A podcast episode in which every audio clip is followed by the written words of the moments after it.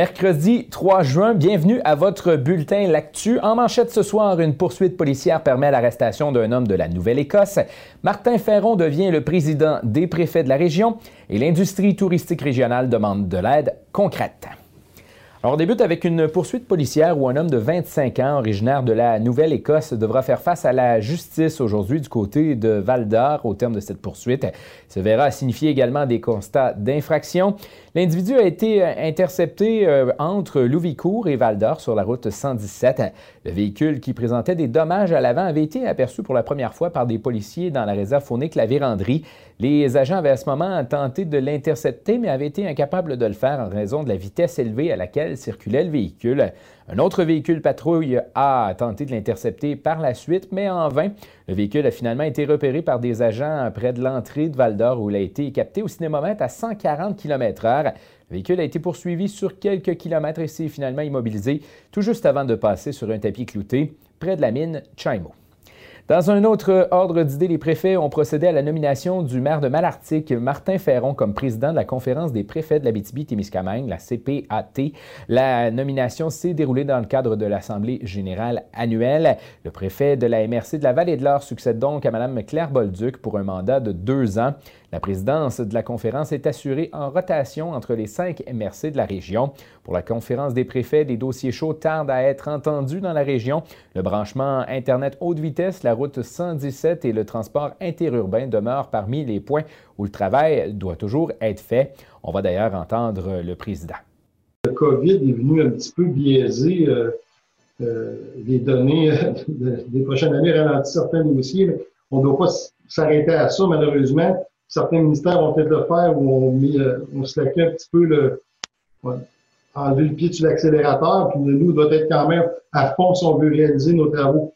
Alors, on doit s'assurer que les fonctionnaires, que le gouvernement, via, bien sûr les politiques, on, doit passer par le politique, c'est la façon de faire, pour pas que nos dossiers se retrouvent euh, encore en attente ou en dessous de la pile, parce qu'on a des nouveaux qui apparaissent dans d'autres organisations, d'autres régions.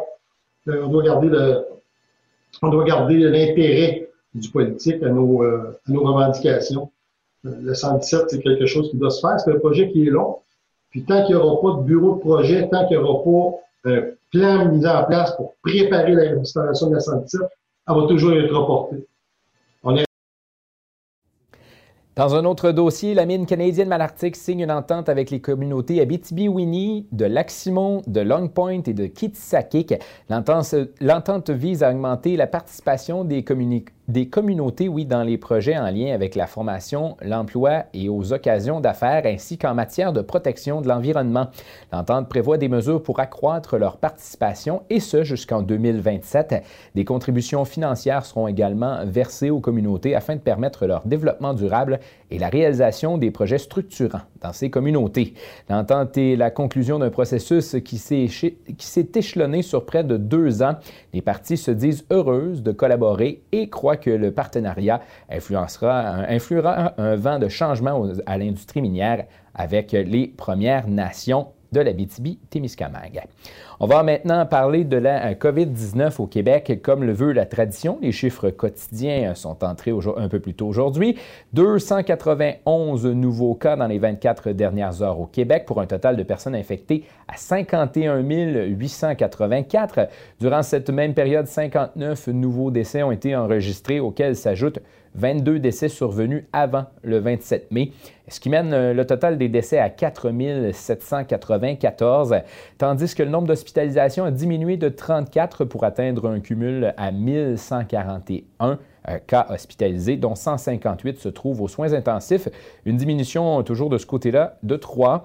Euh, régionalement, la situation est toujours stable. On confirme un nouveau cas pour un total de 168. Le nombre de personnes rétablies est toujours à 157, ce qui laisse 7 cas actifs sur le territoire.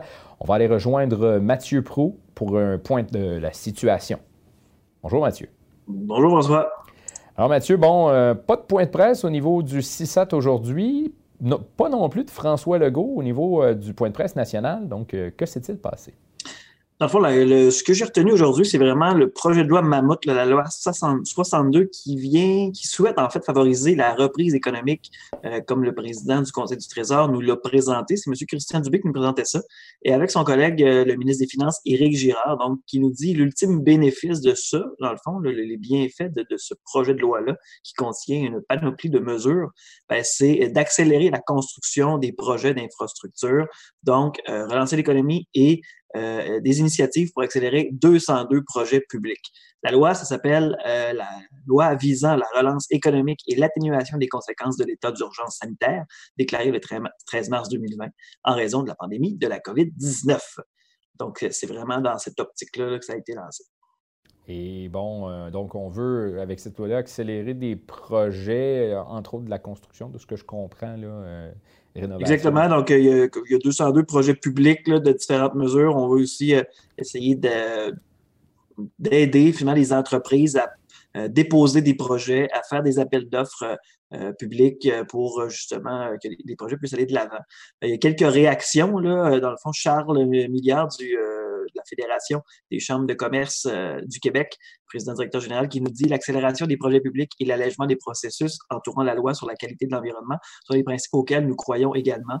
On retrouve dans le projet de loi des dispositions législatives qui représentent des opportunités de déposer rapidement des modifications réglementaires pour les contrats publics. Euh, il poursuit, il dit les entreprises québécoises peuvent contribuer à cet effort collectif qui permettra de créer de la richesse. Cela dit, il faudra leur donner tous les leviers nécessaires pour pouvoir le faire correctement. Euh, selon nous, ceci passe notamment par une modification des critères d'octroi des contrats publics, euh, privilégier la qualité plutôt que le plus bas soumissionnaire conforme. C'est pas mal la, coutume habituellement.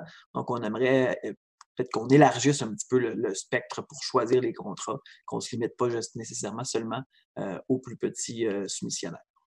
Dans ce plan-là, on parle entre autres d'une dizaine de projets en Abitibi-Témiscamingue. On pense entre autres au palais de justice de Rouen-Noranda, aux trois projets de construction de maisons des aînés également. Euh, dans le domaine de la santé, on nous parlait de certains projets qui ont déjà été annoncés, entre autres là, CHSLD de Macamic, agrandissement de l'urgence euh, du côté d'Amos. Ce sont des projets qui sont touchés dans l'accélération de ces projets. Qui, sont, euh, qui sont inscrits au PQI, dans le fond, au Plan québécois des infrastructures, mais qui pourront justement là, contribuer à l'économie en, en, étant accélérés dans leur processus, là, et la construction et tout ça. Euh, il y a des mesures aussi hautes, là, comme euh, bon, l'allègement des règles sur les permis d'alcool. On sait que les bars, les restaurants sont durement touchés par la pandémie, donc c'est, justement cette portion-là pourrait venir les aider, entre autres. donc, il y a plusieurs choses là, qui, qui, qui, comprennent dans ce projet de loi-là. On va suivre ça, évidemment. Ça va être en commission parlementaire du côté de Québec. On souhaite, évidemment, le gouvernement souhaite que les euh, parti possible puisse appuyer euh, ce projet de loi-là, mais ça risque d'être euh, un dossier à suivre et très intéressant. Il y a aussi un point au, sujet des points de contrôle, Mathieu. On nous avait dit qu'on retirait certains points de contrôle dans les derniers jours. Là, semblerait qu'il y a certains points de contrôle qui vont être maintenus. Bien, la région du Nord du Québec est toujours fermée euh, par décret, dans le fond, donc euh, on ne peut pas y accéder. Donc, euh, c'est le sergent Jean-Raphaël Jean qui nous a envoyé une petite précision par courriel. Il nous a les points de contrôle limitant l'accès aux régions, toujours frappés par la fermeture, ben, vont, vont demeurer finalement. Donc, pour nous, ben, c'est évidemment la, la, route 113 le principalement et la route vers Matagami, la 109. Euh, en gros, ça, c'est pas mal les, points qui nous concernent. Voilà, merci beaucoup, Mathieu Pro. On aura la chance de se reparler demain. Merci. Alors voilà, après la première phase de déconfinement annoncée il y a quelques jours par la ministre du Tourisme, Caroline Proux, l'Association touristique régionale espère de l'aide concrète financièrement pour soutenir les entreprises touristiques. Dans un communiqué de l'ATR, on rappelle que pour que les citoyens puissent bénéficier des attraits touristiques, les entreprises doivent survivre à la crise, chose qui n'est pas faite selon son président Émilien Larochelle. On l'écoute. C'est l'organisation. Parce qu'il y a toute une organisation, donc une préparation à la clientèle. Et comme on n'avait pas de, calendrier, c'est difficile de, se préparer. Ça implique des coûts également. Ça implique du personnel pour préparer tout ça. Il faut préparer le personnel, il faut les former. Fait que vous comprendrez que euh, il, y a, des grosses entreprises, mais il y a également des petites entreprises. OK? Et petites entreprises, euh, c'est au niveau ben, de la préparation, c'est comme pas évident non plus. Puis, euh, donc, on a besoin d'un, coup de pouce, si vous voulez, par rapport à ça. Je conviens qu'il n'est pas facile de trouver un équilibre entre la santé publique et la survie économique, mais ce n'est pas une raison pour abdiquer. M. Larochelle comprend le principe de déconfinement progressif dans l'option de la santé publique. Il comprend également l'effort demandé par le gouvernement dans le principe de reprise économique. Dans les deux cas, l'ATR, l'industrie touristique et les chambres de commerce de la région cochent présent et espèrent obtenir du soutien en retour. Le tourisme régional avait fait un pas de géant dans les dernières années avec des percées internationales, notamment avec ses nombreux événements d'envergure reconnus. À nouveau, M. Larochelle qu'on ne voudrait pas perdre cet élan-là qu'on avait donné à notre industrie. Euh, c'est certain que là, actuellement, je regarde au niveau des États-Unis, vous savez que la, frontière est fermée jusqu'au 21 juin. OK? Euh, on comprend qu'il y a des raisons à ça, là. OK? Mais il reste quand même que ce n'est pas une raison pour nous de ne pas se préparer et de, de, faut s'arranger aussi pour demeurer euh, visible sur, sur, le radar. Parce que nos, partenaires à l'extérieur du, euh, du, pays, si on disparaît euh, du, du, radar, ben à ce moment-là, c'est de rattraper tout ça, ça va être encore deux fois plus difficile. Dans un autre ordre d'idée, la population a véritablement répondu à l'appel de l'équipe de la Maison des Jeunes d'Amos les, 17, les 16 et 17 mai dernier, alors qu'une somme de 10 000 a été amassée en deux jours lors de l'opération récupération de contenants consignés. Ce sont plus de 470 sacs de canettes et de bouteilles de plastique vides, plus de 9 palettes de bouteilles de verre et de nombreux autres formats consignés qui ont été récupérés lors de l'activité. Les partenaires Molson, Pepsi et Desjardins, en plus de trois individus, ont permis euh, d'ajouter à, la somme totale, oui, euh, de l'argent pour euh, amasser au final 13 186 de nombreux bénévoles ont également pris part aux deux journées de collecte. Alors félicitations de ce côté-là. On va passer au culturel maintenant. Dix élèves en fin de parcours du Conservatoire de musique de Val d'Or ont vu la fin de leur cheminement académique abruptement interrompu par la COVID-19. Ils ont pu souligner le tout la fin de leur passage à l'aide de séances photos. Oui, trois photographes professionnels de la région les ont captés dans leur ville d'origine, arborant leurs plus beaux habits de concert et avec leur instrument. Des séances photos qui permettent de boucler la boucle, mais aussi de mieux faire connaître ces individus-là à travers une série de publications Facebook qui sera partagée sur la page du Conservatoire de musique de Val d'Or. Rappelons que les finissants ont dû mettre une croix sur l'ultime performance de leur parcours scolaire en raison de la pandémie, alors que tous les concerts ont dû être annulés. Les photographes Marie-Claude Robert de Val d'Or, Jenny Lee Larivière à Amos et Marina Fontaine à Rouen-Noranda et Lassar ont collaboré au projet.